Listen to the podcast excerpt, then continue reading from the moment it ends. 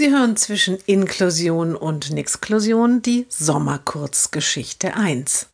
Der Junge ist neu an der allgemeinen Schule. Gemeinsam mit seinem Schulbegleiter erkundet er das Schulhaus. Sie treffen einen der Lehrer. Der hat viele Fragen an den Schulbegleiter, bis dieser sagt, Fragen Sie den Jungen doch selbst. Der Lehrer stutzt. Wie? Der kann sprechen?